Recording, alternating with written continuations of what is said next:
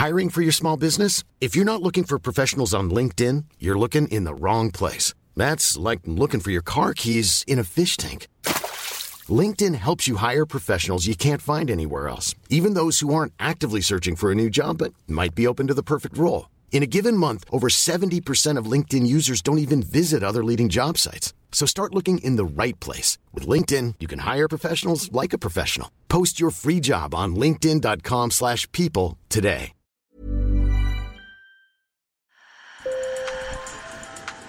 Bonjour. Hello. Hola. Marhaba Sur le fil. Le podcast d'actu de l'AFP. Des nouvelles choisies pour vous sur notre fil info. Au Brésil, la victoire de Lula à la présidentielle a été accueillie par des explosions de joie dans les grandes villes, comme à Rio de Janeiro ou Manaus.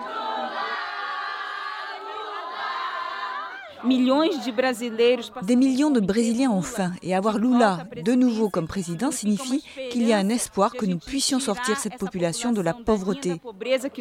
Le soulagement de voir Jair Bolsonaro battu au Brésil a dépassé les frontières du plus grand pays d'Amérique latine. Vive Lula a réagi sur Twitter le président colombien Gustavo Petro. Son homologue mexicain Andrés Manuel López Obrador a félicité le président élu au téléphone. Félicitations. On est très heureux au Mexique pour ton triomphe, qui est le triomphe du peuple brésilien. Avec cette victoire, l'Amérique latine confirme son virage à gauche, car depuis 2018, des dirigeants de gauche l'ont emporté au Mexique, en Argentine, en Bolivie, au Pérou, au Honduras, au Chili et en Colombie. Alors comment expliquer cette nouvelle poussée progressiste?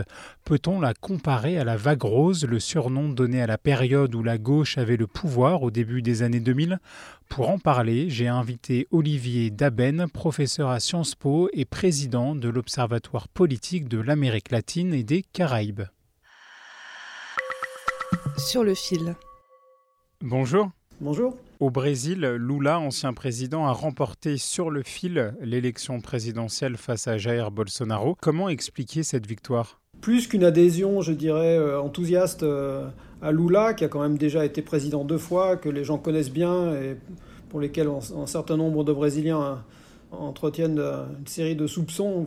Il y a, fondamentalement un, rejet de Bolsonaro avant les élections ce qu'on appelle les négatifs dans les sondages, c'est-à-dire les gens qui disent ne, jamais euh, envisager de voter pour Bolsonaro étaient assez élevés, mais pas un rejet massif, puisque quand même, comme vous l'avez dit, euh, la victoire elle a été très courte. Moi, je pense que le, fait majeur en Amérique latine aujourd'hui, c'est pas tellement euh, le retour de la gauche, c'est plutôt la multiplication des alternances. Donc, comme il y a eu avant beaucoup de gouvernements de droite, bah, ils, subissent aujourd'hui une punition. Quand on a dit que l'Amérique latine aujourd'hui est à gauche, ça ne veut pas dire que les latino-américains sont de gauche. Ça veut dire qu'ils votent pour des candidats qui euh, incarnent un certain rejet euh, de ce qui vient de se faire, de ce qui vient de se passer. Et ce qui vient de se passer, c'est euh, une gestion erratique de la Covid, des dégâts sociaux importants qui font reculer le continent 10 à 15 ans en arrière, avec de la pauvreté, des inégalités. Peut-on comparer l'arrivée au pouvoir de cette nouvelle vague progressiste à la vague rose avec des présidents et des présidentes de gauche qui étaient en poste en Amérique latine dans les années 2000 Ce sont des, disons, des, familles politiques progressistes qui défendent le, rôle de l'État dans le pilotage de l'économie et, dans, la mise en place d'une société solidaire. Donc, mais après, il y a aussi beaucoup de différences. Moi, je dirais que la gauche au pouvoir en Amérique latine en ce moment, c'est de la social-démocratie. Hein. C'est moins radical qu'il y a quelques années. Il y a 20 ans, euh, la gauche était portée par un contexte économique incroyablement favorable. C'était la fête, en fait. Et l'Amérique latine a pu, à cette époque, faire diminuer euh, la pauvreté et les inégalités dans des proportions absolument inédites. Euh, le boom des exportations qui avait permis euh, à la gauche de, gouverner généreusement avec des programmes sociaux euh, ambitieux et qui ont marché. le Brésil a sorti 40 millions de personnes de la pauvreté en quelques années, c'est absolument incroyable. Tout ça, c'est terminé. les conditions économiques aujourd'hui ne sont pas réunies pour permettre de développer des, politiques aussi généreuses. Dans, certains pays, c'est aussi une toute autre génération. Je pense au Chili, bien sûr, où le président euh, est un trentenaire, c'est quand même assez rare. Quelles sont les nouvelles valeurs, les nouveaux thèmes défendus par les présidents de gauche en Amérique latine par rapport à la vague rose des années 2000 Alors il y a deux thèmes qui, sont, euh, qui différencient euh, ces deux époques. C'est, je pense, le, thème du genre et, le thème du changement climatique ou de l'environnement. Bon, Petro en Colombie ou d'autres veulent changer la matrice énergétique, freiner la, production de pétrole, rentrer dans une nouvelle ère. C'est différent par rapport à il y a 20 ans. Après, est-ce que ça va durer? C'est pas sûr parce que, aussi l'industrie extractiviste euh, permet euh, à ces pays d'engranger euh, des plus-values, des bénéfices importants.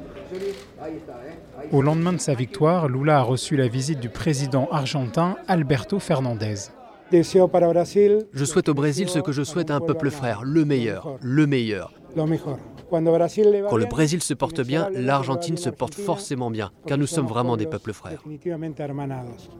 J'ai demandé au chercheur Olivier Daben si ces présidents de gauche allaient pouvoir créer des synergies et quelles étaient leurs relations avec les régimes autoritaires d'Amérique latine comme le Venezuela, le Nicaragua ou Cuba. Il faut attendre un petit peu pour voir s'ils vont être effectivement capables euh, de travailler ensemble. Donc pour l'instant, il n'y a pas de vrai sujet de, de différent. Euh, il y a même, c'est tout un symbole, une réconciliation entre la Colombie et le Venezuela, qui ont rouvert euh, les frontières, rétabli les relations diplomatiques. Donc ça, c'est évidemment un, pas en avant, parce que le, travail collectif dans la région ne peut pas se faire complètement euh, s'il n'y a pas le Venezuela. On a vu à quel point c'était difficile pour la gauche euh, d'admettre que euh, le Nicaragua, que le Venezuela n'étaient plus des démocraties, que c'était des dictatures qui violaient les droits de l'homme, qui enfermaient, etc. Donc il fallait appeler les choses par leur nom, et ça a été très compliqué. Ce qu'est en train de faire Gustavo Petro avec Maduro au Venezuela, c'est audacieux. Maintenant, il va falloir qu'il y ait d'une certaine façon des gages euh, et que les violations des droits de l'homme euh, cessent.